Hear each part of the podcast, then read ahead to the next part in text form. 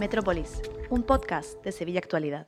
La semana pasada, Juanma Moreno prometió un día antes de comenzar la campaña que la Junta de Andalucía financiaría con fondos propios la futura línea 3 del Metro de Sevilla. Según el candidato popular a revalidar la presidencia del Ejecutivo andaluz, nuestra ciudad no puede esperar más los tiempos del Gobierno de España para tener en marcha las obras de una nueva línea del subterráneo. Todas luces, este anuncio se trata de una promesa electoral en la carrera por San Telmo. De este tramo, que cubre desde Pinomontano a Los Bermejales, se espera que vertebre la ciudad de norte a sur a lo largo de 11 kilómetros. El coste de estas obras superaría los mil millones de euros. Si resulta un compromiso firme, sería una gran noticia. Villa necesita con urgencia una nueva línea de metro que llegue a más rincones de la ciudad. Pero todo apunta a que es un farol para provocar la reacción del gobierno central. De hecho, el Ministerio de Transporte tardó 24 horas en anunciar que financiará el 50%. Sin embargo, el convenio para su financiación sigue sin firmarse. Tendrá que pasar las elecciones para que se disipe la cortina de humo y ahí no queda la movilidad como batalla electoral. La conexión Santa Justa y aeropuerto también ha entrado en juego. La Junta de Andalucía está realizando un estudio para ver la mejor opción y ahora el Ministerio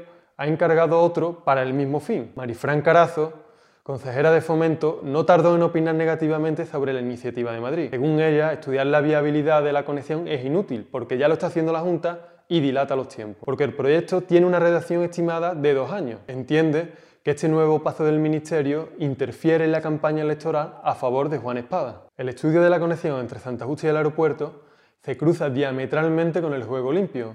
Pero ¿y la promesa de financiar la línea 3 de metro que se hizo el día antes de comenzar la campaña? También, ¿no? Aunque se hiciera un día antes de la campaña, ambos partidos han seguido la misma estrategia con pocos días de diferencia. La movilidad es un asunto muy serio que los barrios de Sevilla afectados por la desconexión subterránea llevan más de una década reclamando. Sería de buen gusto por parte de la Moncloa y San Telmo que no jugaran a prometer infraestructura en el marco de las andaluzas, por si acaso luego les ataca la amnesia postelectoral.